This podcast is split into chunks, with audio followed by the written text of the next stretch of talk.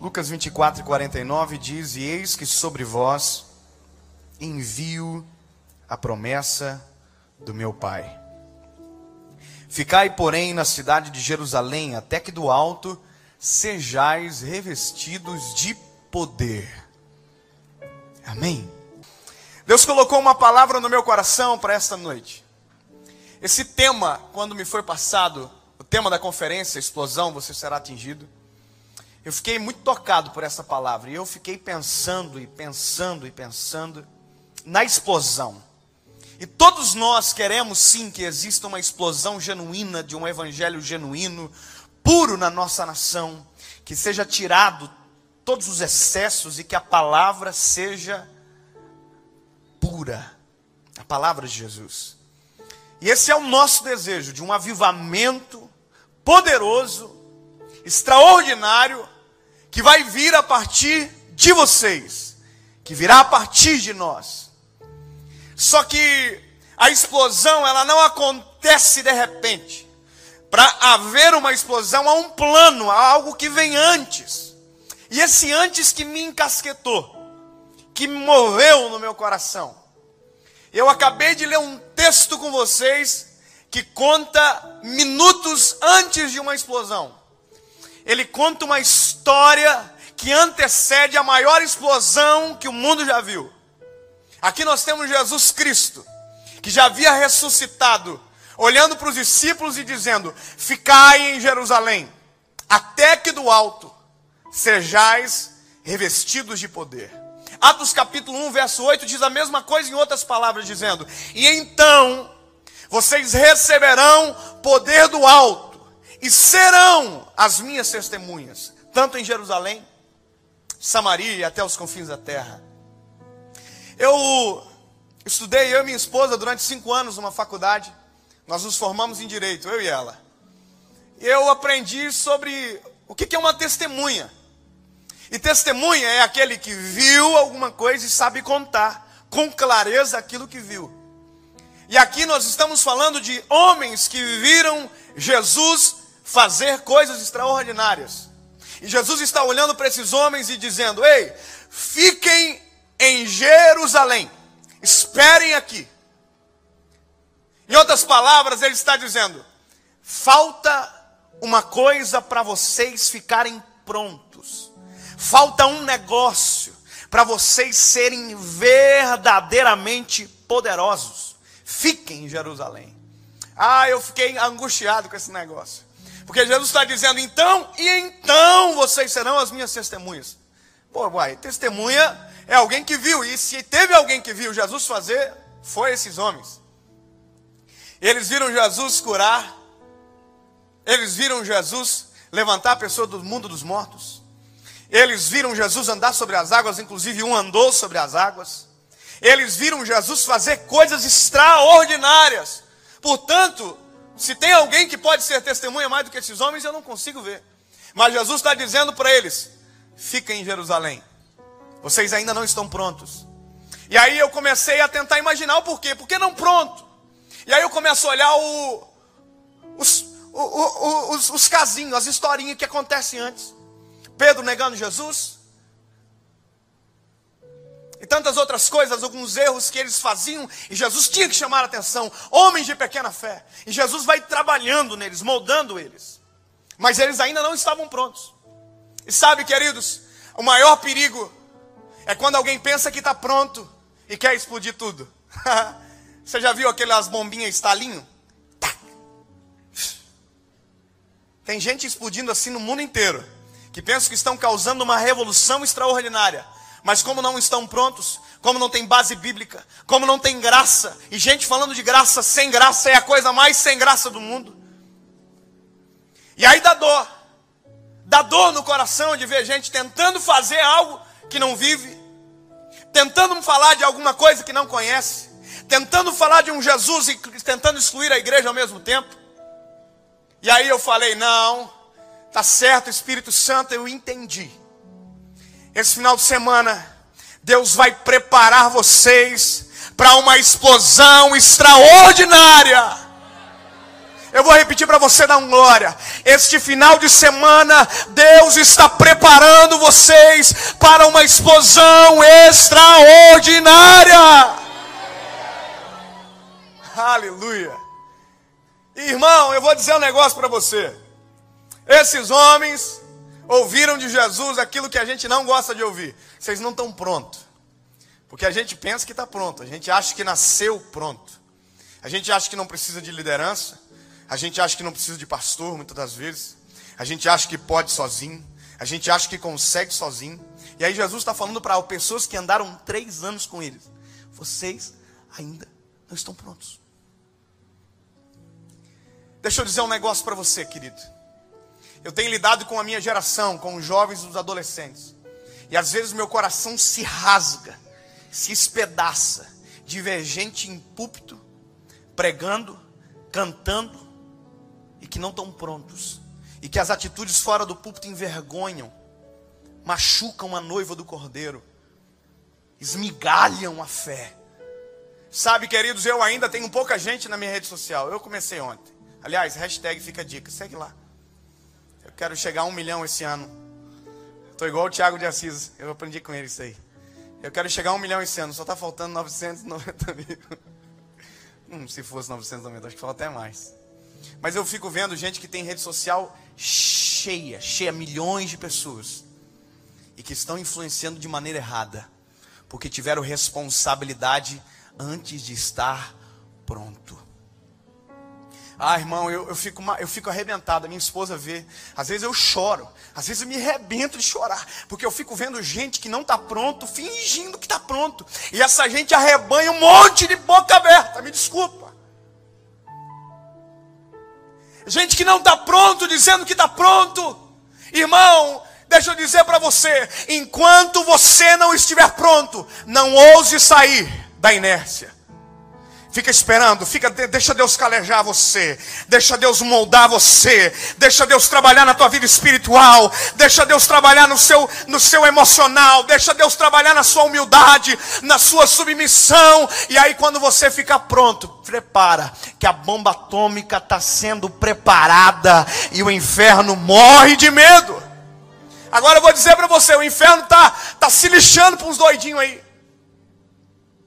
O inferno está se lixando para uns doidinhos aí que estão pregando, que estão cantando, que estão falando que estão pronto, que estão evangelizando, aqueles evangelismos meia boca. O inferno está se lixando, porque não muda nada, não transforma nada e o fruto não é percebido. E aí Jesus está olhando para os discípulos dizendo: Ei, fica em Jerusalém. a cabeça deles estava assim: Meu Deus, nós vamos mudar o mundo. Jesus está indo, se bem que Pedro estava querendo voltar a pescar um, um pouquinho antes. Pedro já estava desistindo antes de começar. Pedro viu que o negócio era mais embaixo, então ele já estava com medo. E é por isso que a gente precisa de subsídio poderoso para mexer com algo poderoso. Vou repetir para você. A gente precisa de subsídio poderoso para mexer com algo poderoso. Tem gente que não consegue defender a própria fé. Como que vai incentivar a fé de alguém? E aí Jesus está dizendo para eles: fica em Jerusalém. Você quer ser usado por Deus? Quem quer ser usado por Deus aí na terra? Levanta a mão. Quem quer ser usado por Deus? Vou repetir a pergunta. Quem quer ser usado por Deus? Levanta a mão. Glória a Deus, vou melhorar. Quem quer ser poderosamente usado por Deus? Levanta a mão. Eu quero esse turno aí. Eu não quero a turma aqui que só quer ser. Não, não. Eu quero aquela que se entrega para ser poderosamente usado por Deus. Jesus estava dizendo o seguinte: eu estou rindo. Eu não posso deixar gente fraca. Eu não posso deixar gente sem subsídio. Eu não posso deixar gente que só sabe o que eu fiz, mas não tem experiência comigo verdadeiramente com o meu espírito. Porque saber sobre Jesus não nos dá direito de falar sobre ele. Aliás, já tentou evangelizar desviado? A primeira coisa que ele vai dizer para você: eu já sei. Você pega um desviado e diz para ele, irmão, você precisa voltar para a igreja. Sabe o que ele diz? Já sei. Uai, se saber mudar alguma coisa, essa turminha é tudo para o céu. Você chega para alguém que está morto na fé e diz, você precisa voltar a orar. O que, é que ele diz? Eu já sei. Você chega para alguém que está nas drogas e diz, você precisa parar de usar droga. O que, é que ele diz? Então já sei, muda alguma coisa? Conhecer sobre Jesus muda alguma coisa? Viver Jesus que muda. Não há explosão genuína se não houver vida com Cristo verdadeira. Sabe o que me angustia hoje? Porque se você fala de vida com Cristo verdadeiro, alguém olha para você e diz: religioso, chato. As pessoas estão querendo pregar um Jesus que não precisa mais de igreja, que não precisa mais de pastor, que não precisa mais de liderança, que não precisa ser submisso. Você pode servir Jesus wherever, aonde você estiver. Se você diz que aceitou a Ele, você. Não, não, não, não, não, não para com essa palhaçada. Nós precisamos resgatar o Evangelho, aquele que Jesus pregou, aquele que Jesus foi para a cruz do Calvário para defender. Oh querido, eu estou preocupado, não é com aquela emoção, com aquele, não, não, não, não, não. Eu estou preocupado com um fruto genuíno. Se você sair daqui hoje tocado por essa palavra, quando você chegar lá fora, você vai olhar assim, vai dizer: Eita, preciso mais, preciso voltar lá dentro e me esconder um pouquinho, preciso da presença um pouco mais, preciso orar um pouco mais, preciso jejuar um pouco mais. Primeira coisa, se você quer ser poderosamente usado por Jesus, fique em Jerusalém. ah, irmão, isso é dolorido. Quando eu comecei a pregar, eu pensei que eu podia pregar em todo lugar. Eu fico imaginando há três anos atrás.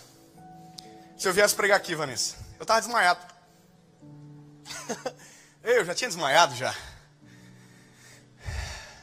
Significa que agora eu estou pronto? Não, estou em construção. Estou na corrida. Mas já corri um pouquinho. Já aprendi um pouquinho mais. Deixa eu dizer um negócio para você. Quando eu comecei a pregar, eu me lembro que eu tive um pastor, durante quatro meses. Ele subiu à congregação onde eu estava, eu era líder de jovens, e Deus estava começando a me chamar para o Evangelho da Palavra, Lucas. E eu me lembro que eu estava empolgadaço, eu estava pregando em todas as congregações, e aí ele chegou. Me lembro que o dia que ele chegou, ele disse: Quem é o líder dos jovens? Eu disse: Sou eu, pastor. Ele diz: A partir de hoje você fica na igreja, não sai mais. Eu falei. Oh nojento. Falei, tá bom, eu pensei, tá, tá brincando, tá, né? Tá emocionado. Aí eu me lembro que eu cheguei no final de semana posterior, lá na porta da igreja, lá na, na, na janela da casa dele, eram dois andares, lá embaixo falei assim, pastor, é, eu vou pregar num congresso no final de semana. Congresso não, um culto. Ele disse, você pediu para mim antes?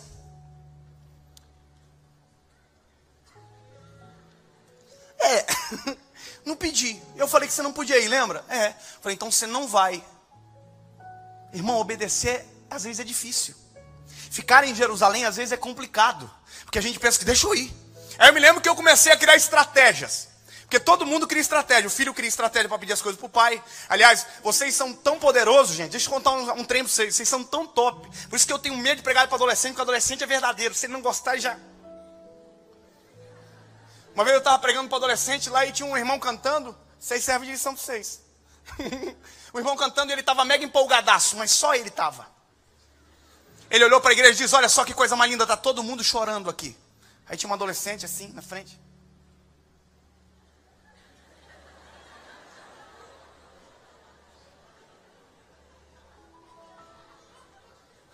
Ela olhou para o cantor e disse: Pastor, tem ninguém chorando aqui não, tá? Aí eu comecei a chorar no púlpito para dar um apoio emocional para o irmão. E vocês conseguem convencer o pai de vocês a comprar um iPhone para vocês, irmão. Quando eu tinha 15 anos, pastor Ciro, eu cheguei para meu pai e disse: Pai, compra o um celular para mim. Sabe o que ele disse? Para quê? Ninguém vai te ligar.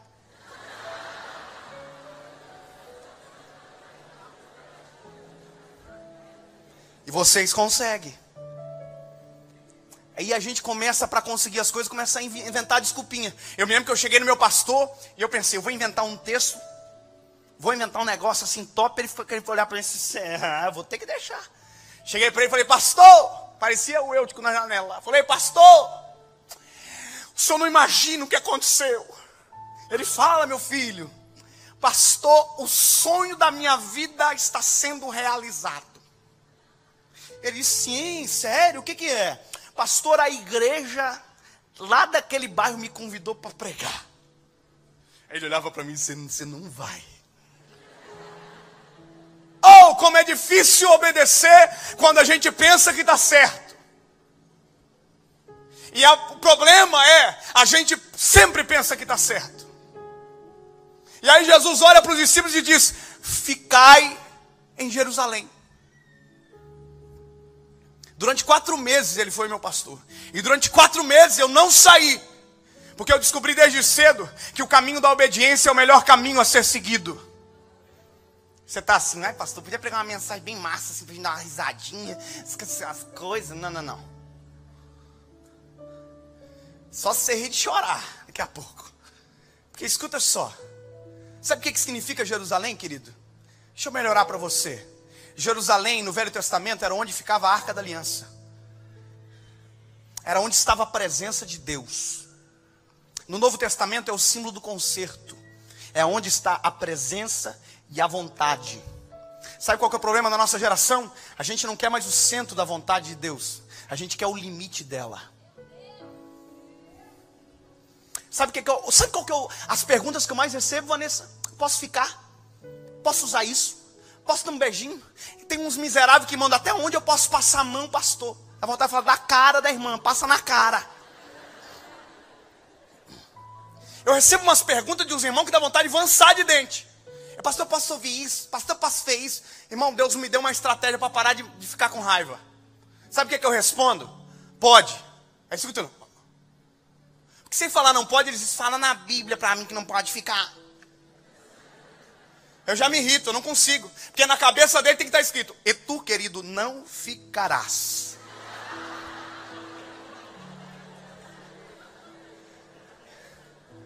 Irmão, eu, eu, o meu o pastor Tiago Assis que pregou aqui é meu irmão, meu, meu amigo do peito. E Deus usa ele para batismo no Espírito Santo. É coisa mais linda. Até quem não quer ser batizado, o Espírito Santo batiza para honrar ele. Mas vou dizer um negócio para vocês.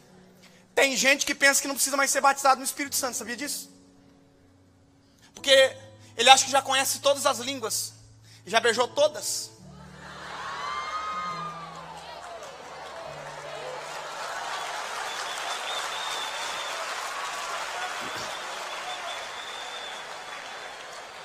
Irmão, sério, dava para fazer um turn down for water com isso aí, não dava?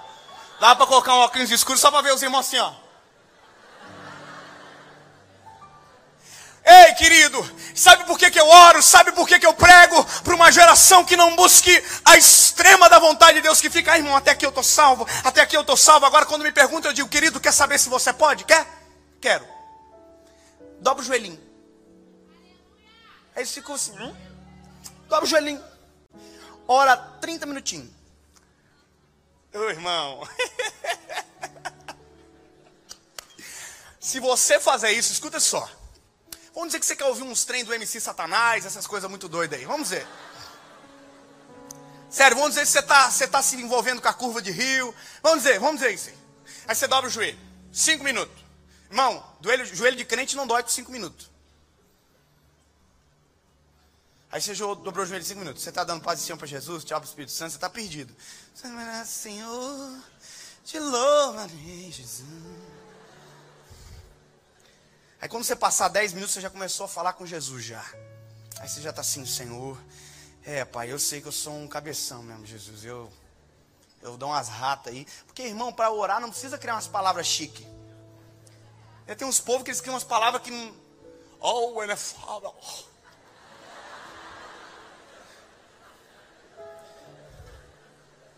foda. Oh, enigmático. Jesus, a vontade de Jesus do céu, assim, irmão, fala o teu idioma que nós comunicamos. Tem uns povos com umas exegeses muito loucas. Tem gente que não sabe nem o que é exegese diz que pregou uma exegese nova. Então não tem que ser simples. Você fala com Jesus, Senhor Jesus. Falando Jesus. Aí quem é do Heavias, quem é do manto, do Hemefly, o pininho do centro faz assim, ó. Uh, ele já.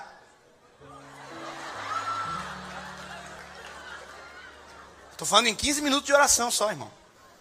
Se você chegar a 15 minutos, você já está ficando top. Aí quando der 20 minutos, aí você já está igual aquelas irmãzinhas do ciclo de oração. Uh! Agora deixa um negócio para você. Depois de 30 minutos de oração, tenta ouvir o que você queria ouvir, tenta falar o que você queria falar, tenta ligar para a menina que você queria ligar. Ei, você vai estar tá tão cheio do Espírito Santo que a única coisa que vai bastar para você é a presença dele. Ai, pastor, esse negócio de orar é chato, porque você é chato. Se você fosse top, você ia ser aqueles crentes que todo mundo gosta de ficar perto. Sabe aquele crente que você gosta de ficar perto, aquele que te provoca a ser mais crente? A gente precisa de crente assim para andar junto. Por isso que a gente precisa voltar para Jerusalém. Tem gente que não está pronto. Deixa eu falar um negócio para você, uma história, história. O pai com a filha. A filha entrou no mar e começou a nadar. Brincar. De repente veio uma onda, levou ela para o fundo e começou a se afogar. O pai olhou, se desesperou e entrou no mar correndo. Quando chegou lá onde a filha estava, a corrente levou ele para mais fundo e ele lembrou de uma coisa: não sabia nadar também.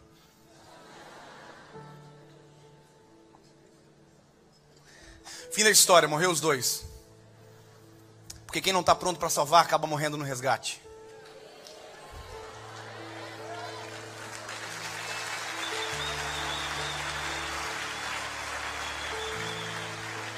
Foi por isso que Jesus disse: Volta para Jerusalém, eu vou preparar vocês.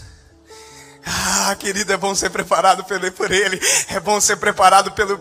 Ei, calabachore, amandarabachai. Amão, eu vou contar um negócio pra você. Vezes não dá para entender muito bem, não. Porque, poxa, Jesus podia fazer um jeitinho mais, mais easy, mais facinho. Assim que desse para pregar aqueles evangelinhos que todo mundo diz, oh, aleluia. Que, que, que, mensagem popular. Mas a mensagem popular é aquela que incomoda o mundo. E a Bíblia diz que se nós fôssemos do mundo, é, ei, ele não nos aborreceria. Mas como nós não somos do mundo, é por isso que ele nos aborrece. Deixa eu dizer uma coisa para você. Quando você ouvir uma mensagem que não te confronta, que não faz você ter mais vontade de ser crente, que não faz você sair de dentro da igreja e voltar para a igreja, toma cuidado. Sabe o que, é estão dizendo por aí? Você pode ser crente e não precisa ter comunhão na igreja. Você é crente? Sou. De que igreja você é? Não tenho. Não preciso de Jerusalém. Não preciso estar no templo. Sabe o que, é que acontece quando Jesus diz para eles: volta para Jerusalém? 53 de Lucas, o último versículo diz: E todos os dias eles estavam no templo, adorando e bendizendo o nome do Senhor. Vou falar de novo para você poder dar um glória a Deus, aquele glória a Deus que convence. E eles estavam todos os dias no templo, adorando e bendizendo o nome do Senhor. Ficai em Jerusalém Querido, se você veio aqui hoje e você está no extremo da vontade de Deus, buscando o limite, até onde eu posso ir, o que, que eu posso fazer que eu continuo salvo, o que, que eu posso fazer que eu ainda não estou no inferno, ei, ei, ei, ei, ei, começa a mudar a pergunta, diz, o que, que eu posso fazer para ser mais cheio, o que, que eu posso fazer para conhecer mais da presença, o que, que eu posso fazer para ter sonhos espirituais, o que, que eu posso fazer para Deus despertar em mim um ministério. Eu sonho com uma geração que os, os colégios irão ligar para os pais e dizer: vem buscar o teu filho aqui. Está falando uma língua que ninguém entende, está ministrando alguma coisa que está incomodando. Ei, Deus quer usar você, mas antes você precisa entender: Jerusalém é o seu endereço. Volta para Jerusalém. Dá um walk aqui, ó. Mas volta para Jerusalém. Não fica perdendo tempo, bobão. Ei, não seja crente de congresso, que só aparece no congresso.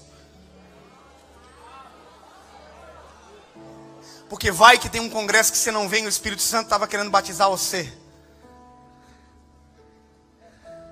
Vai que no congresso que você não veio, Jesus tinha colocado aquela santinha que top, aquelas irmãzinhas massas, sabe? Que é para você casar, não aquelas que é para você olhar e ter nojo depois de uma hora. É aquelas para você olhar para o resto da vida dormir no lado dela, acordar no lado dela, e se acordar de madrugada, abraçar e dizer: Jesus, muito obrigado, porque eu encontrei um tesouro. Nosso problema, sabe o que é? A gente não quer o centro, mas a gente quer a explosão. A gente quer ser usado, mas a gente não é ousado de obedecer. A gente quer ser usado, mas não deixa ser moldado. Eu fico imaginando os discípulos voltando para Jerusalém. Nós temos que voltar. Como que eles voltaram? A Bíblia diz em Atos: e voltaram cantando. Que eles sabiam o que, que acontecia com quem obedecia.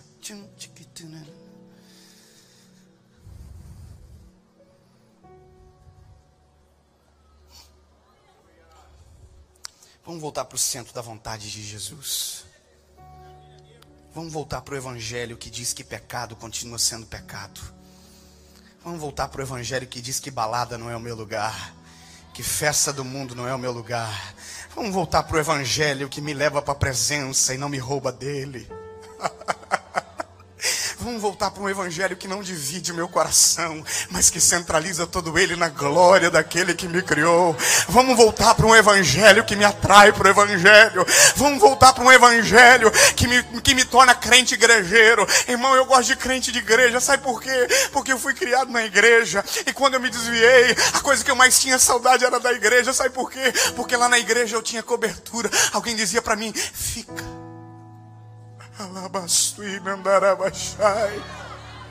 quando você sair daqui hoje, você vai dar um beijo no teu líder, você vai dar um abraço nele, vai dizer: por mais que eu tenha dito que eu não precisava de você, eu preciso da tua ajuda, não desiste de mim.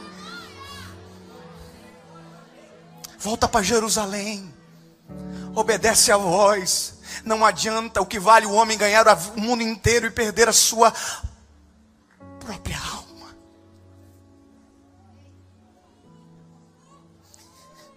Eu fico feliz quando eu volto para minha igreja. Quando eu estou na minha igreja, o meu pastor me olha e diz: Dave, eu ia pregar, mas hoje quem vai pregar é você. Eu gosto quando isso acontece. Sabe por quê? Porque não adianta querer ser benção na casa dos outros e dentro da sua ninguém saber quem você é. Sabe o que, que Jesus diz para eles? Vocês vão receber virtude do alto, certo? Certo? E então, vocês serão bênção na casa de vocês. Depois na casa do vizinho perto. E depois na casa do vizinho de longe. Sabe o que, que tem hoje? Gente que é vizinho na casa de longe. Mas perto, ele passa baixinho pelo pastor, assim, o pastor não ver ele, ó.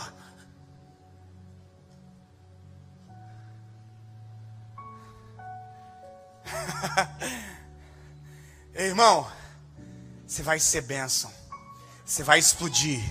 Mas deixa eu falar para você, a explosão vai começar dentro da Assembleia de Deus Vitória em Cristo e vai começar com você sendo bênção para sua casa, para sua liderança.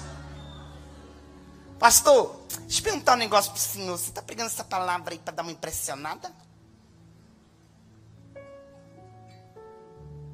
Não, eu tinha outro para impressionar. Tinha uma outra que Deus me deu que eu achava top. Eu estava louco de vontade de pregar aqui. Falei para minha esposa, louco de vontade de pregar aquela mensagem, Jesus. Já pensou? Só gente chique ouvindo. Falei, eu vou fazer meu nome. Aleluia. Aí Jesus olha para mim e diz: Cala a boquinha, querido. Volta para Jerusalém, volta. Volta para o centro da minha vontade. Volta para aquilo que eu quero. Volta para aquilo que a igreja quer. Porque desejo e necessidade é difícil de decifrar a diferença. O nosso desejo, às vezes, eu vi aquele negocinho mais massa e tal, mas a nossa necessidade hoje é essa.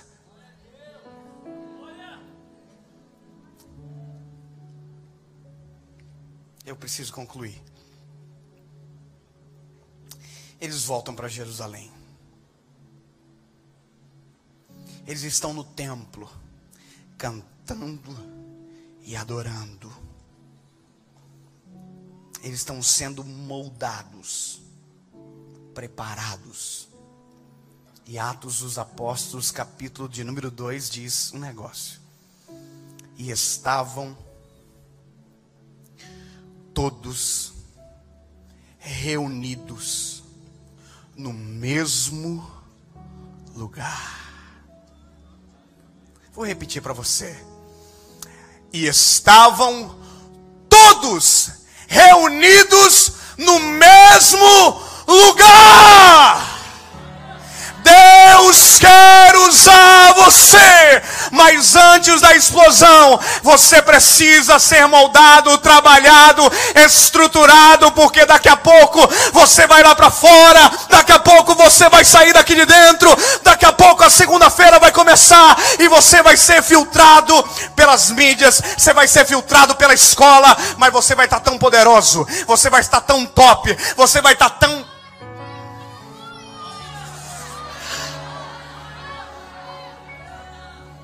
que quando você chegar lá fora, alguém vai tentar tocar em você e você vai dizer: Ei, aqui não, eu sei em quem tenho crido.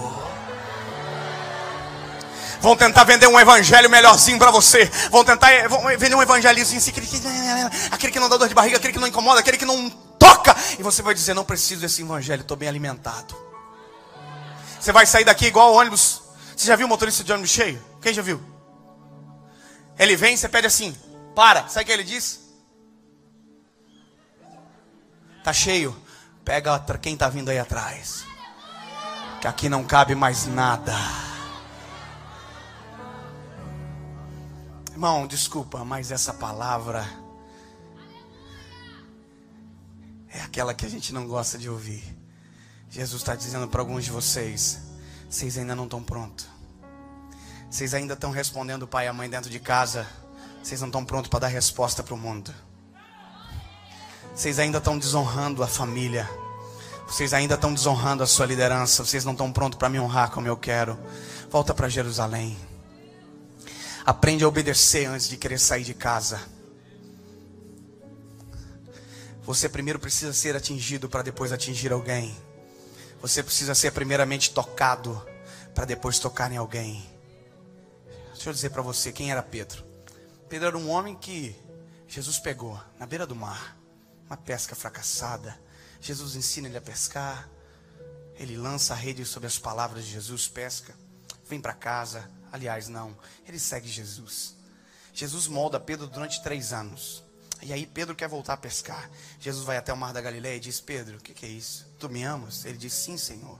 Tu sabes que eu te amo. Então apacenta as minhas ovelhas. Jesus está preparando ele. E agora estão em Atos dos Apóstolos, capítulo 2. Pedro também havia negado Jesus. E agora não. Agora ele está lá em Atos dos Apóstolos, capítulo 2. Ele estava no mesmo lugar. E de repente um vento impetuoso invadiu toda a casa. E todos que ali estavam foram cheios do Espírito Santo. Aí lembra do Pedro que negou? Lembra do Pedro que quis voltar atrás? Pedro levanta para pregar. Não é mais o mesmo Pedro. Agora é um Pedro que aprendeu o que significa Jerusalém, que aprendeu o que significa ficar em Jerusalém. E agora ele prega. E a Bíblia diz que quando ele prega, três mil almas aceitam a Jesus. Pastor, convidei um monte de gente para vir para a igreja, ninguém veio. Provavelmente não estão vendo Jesus em você a ponto de querer Ele. Pastor, quero ganhar a minha família para Jesus, mas não consigo. Vai chegar uma hora que Jesus estará tão em você, e você estará tão forte na presença de Deus, que eles vão olhar para você e vão dizer: Eu quero ser igual o meu filho. Se você sair daqui essa noite vivendo a palavra, deixa eu profetizar o que vai acontecer. Tu e a tua casa servirão ao Senhor. Os teus amigos irão olhar para você e será tão forte a glória de Deus em você que você talvez não vai ter que ficar ensaiando, não vai ter que ficar, sabe? Deus vai usar você. Eu estava no Mato Grosso do Sul esses dias.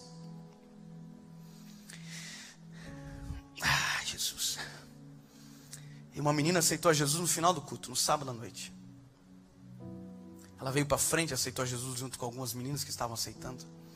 E quando ela aceitou Jesus, é lindo, não é? A Bíblia diz que é uma festa no céu.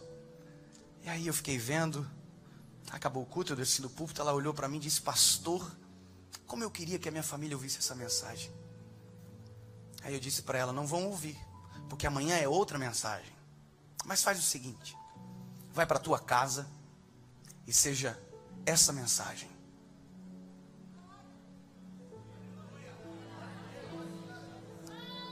Aí ela foi para casa dela. Domingo de manhã ela apareceu na igreja de novo. Domingo de manhã tinha congresso lá também. E aí agora eu fiz o apelo para quem queria ser batizado no Espírito Santo. A doidinha veio para frente. Chegou ontem já quer sentar na janela, irmão. Ela veio para frente. Tá bom, orei. O Espírito Santo batizou ela no Espírito. Batizou. Você ficou com inveja que não deu glória a Deus? Batizou. Doidinha, parecia. Estava ligadinha assim nos 220. Falei, eita Jesus, pegou mesmo. Obedeceu, voltou para Jerusalém, no endereço recebeu o poder, voltou para casa. Não sei o que aconteceu na casa dela. Só sei que no final do congresso, domingo à noite, eu estava no púlpito descendo, não vi ela mais, mas quando eu vi ela no corredor, tinha seis pessoas atrás dela vindo, assim, filhinha.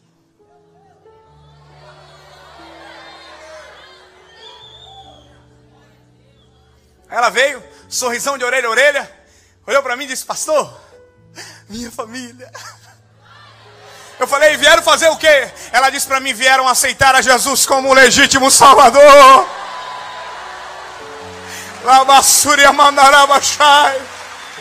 Ei, eu falei assim, então dobra o joelho. Pensei que ela ia dobrar o joelho também, mas dobrar o joelho foi no sábado. No sábado ela estava lá, Jesus. No domingo, no domingo de manhã ela estava aqui, ó mas domingo à noite ela tinha fruto. Não adianta ter isso daqui, ó, se não tiver o fruto, não adianta absolutamente nada. E aí agora ela estava ali, Senhor Jesus recebe, Senhor, aleluia, recebe. Deus quer usar você na tua casa, no teu colégio. Irmão, a, passou no meu colégio é um bando de playboy. Ninguém precisa de Jesus. Não, não, não, não, não precisa assim, irmão. Precisa sim. Eu fui chamado para dar uma palestra para os repetentes do colégio. Pensa turma inteligente. Só, só os, os CDF. A professora falou assim: David, o que, que você viesse dar uma palestra para os que tão, vão reprovar? Com certeza. que você desse uma palestra para eles tal. Só para dizer assim: vocês vão morrer, mas morre feliz. Aí eu falei: tá bom, professor, mas sabe, eu sou pregador, né? Eu sou do manto, posso dar um gritinho lá e tal. Eu não sou muito assim, aquele negócio de ecumênico, sabe? Ecumênico é aquela coisa assim: amado, Jesus abençoe os teus filhos. É nome da chance. Não, não, eu gosto do Remefly. Eu sou, sou meio diferentão. Sou batizado no Espírito Santo desde seis anos de idade. Eu gosto da presença, eu gosto do mover, eu gosto. Mas se for só mover sem, sem entendimento, não tem graça.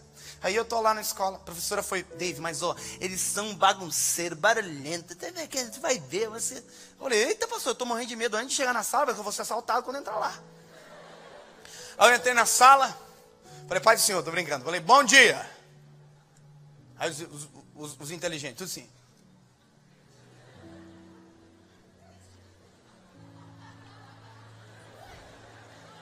Aí eu, por que, que a professora me chamou? Porque eu saí de colégio público.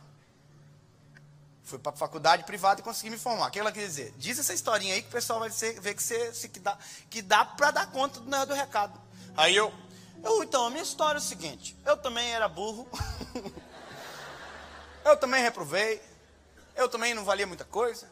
Mas daí, eu entrei na faculdade. Comecei a contar a história. Aí quando eu estava contando a história, o Espírito Santo disse no meu coração assim: Tudo que aconteceu contigo foi porque eu entrei na tua história. Aí eu já meti um. Então, mas é porque eu conheci um amigo.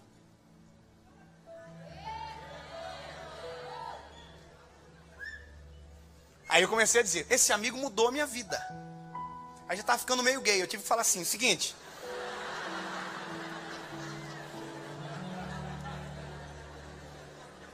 Perguntei quem sabe de quem eu estou falando. Aí um, um rapazinho falou assim: Deus.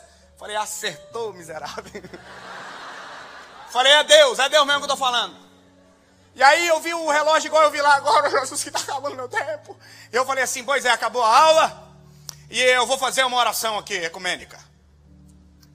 Aí eu falei assim, quem não acredita em Deus, pode ficar sentado. Aí ficou uns quatro demonhadinhos sentados lá, levantou o resto. Acontece. Aí eu estava ali. Senhor Jesus, abençoa esses meninos que vão reprovar, Senhor. Que tem a alegria da morte, aquela última alegria assim.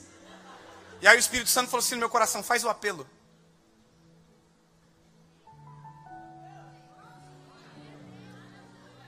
Vou fazer não. Foi para o Espírito Santo, fui chamado para dar palestra, não para pregar. Não vão. É. Senhor, abençoa eles, Senhor Jesus. O Espírito Santo, faz o apelo, querido. Vai para Jerusalém, obedece. Falei, professor, acabou a aula, né? Você falou, acabou. Falei, então está todo mundo liberado. Só que quem quiser ouvir eu pregar, eu vou só falar de Jesus nesses últimos minutinhos antes de vocês irem embora. A professora fez assim, ó.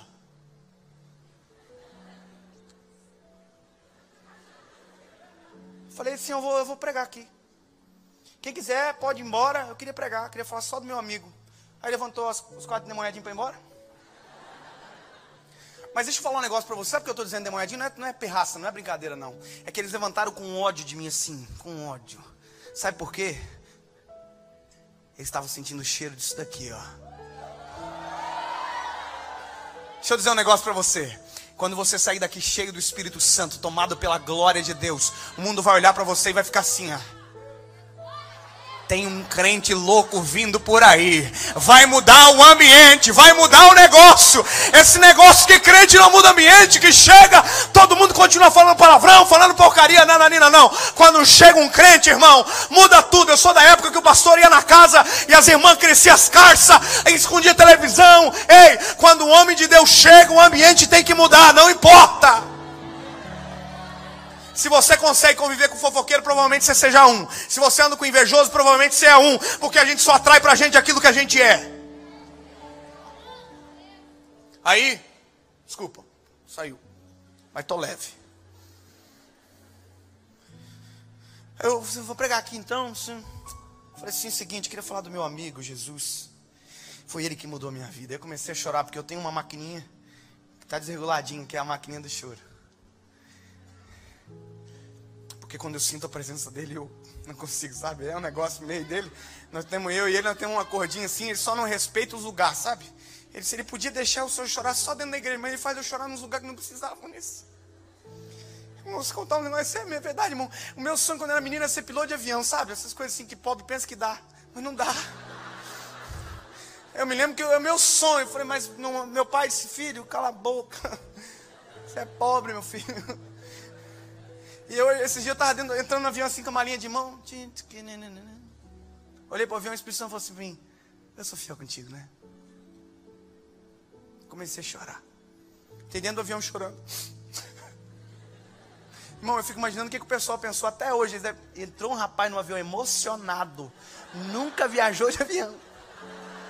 Irmão, comecei a falar de Jesus e comecei a chorar. Na hora. Aí, irmão, Falei, Espírito Santo, vou te obedecer.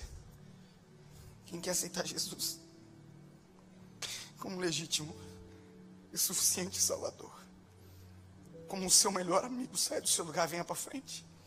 E aí, irmão, eu me lembrei de um negócio, sabe? Pastor Billy Graham contava que uma vez ele fez um apelo numa cruzada e tocava um coral quando ele cantava, fazia o apelo.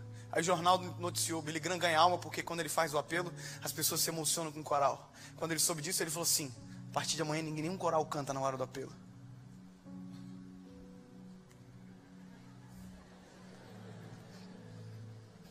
No outro dia, ele fez o apelo, Jesus salvou igual. E alguém noticiou o seguinte: por favor, volte a tocar a música, porque o som dos passos é constrangedor. Eu fechei os olhos e disse comigo: Não tem ninguém para aceitar Jesus aqui, Senhor. Tu me meteu numa enrascada gigantesca, Senhor. Mas eu comecei a ouvir passos. Comecei a ouvir o som das lágrimas. Alabaçui, mandarabachai. E querido, deixa eu te dizer, você não vai se impressionar, mas eu fiquei tão feliz porque quando eu abri os olhos, tinha 20 adolescentes dentro da aula dizendo: Sim, Senhor, eu te aceito como o único e legítimo Salvador da, sua, da minha vida. Você sabia que aqui no nosso meio tem gente que não está pronto que precisa aceitar Jesus hoje? Quer ver? Feche os teus olhos. Amado Espírito Santo, eu vou terminar, eu vou fazer o apelo e vou orar, Jesus. E eu vou embora porque eu estou feliz, Senhor. Porque hoje o Senhor mostrou coisas extraordinárias para mim. Mostrou que o Senhor é além daquilo que eu posso sonhar. Mostrou para mim, Jesus, que não combina comigo, combina com aquilo que o Senhor é, Pai. E Jesus agora, Pai, é, é o que o Senhor sabe fazer de melhor. Convence do pecado, da justiça e do juízo, Senhor. Senhor, tem gente que entrou aqui que não está pronto, que precisa te aceitar hoje como o único e legítimo Salvador. Senhor, que não haja dúvida que essa guerra espiritual, mental seja vencida, aonde Satanás está dizendo você não pode, você não consegue, não merece, não vai. Jesus, em teu nome, essa guerra é vencida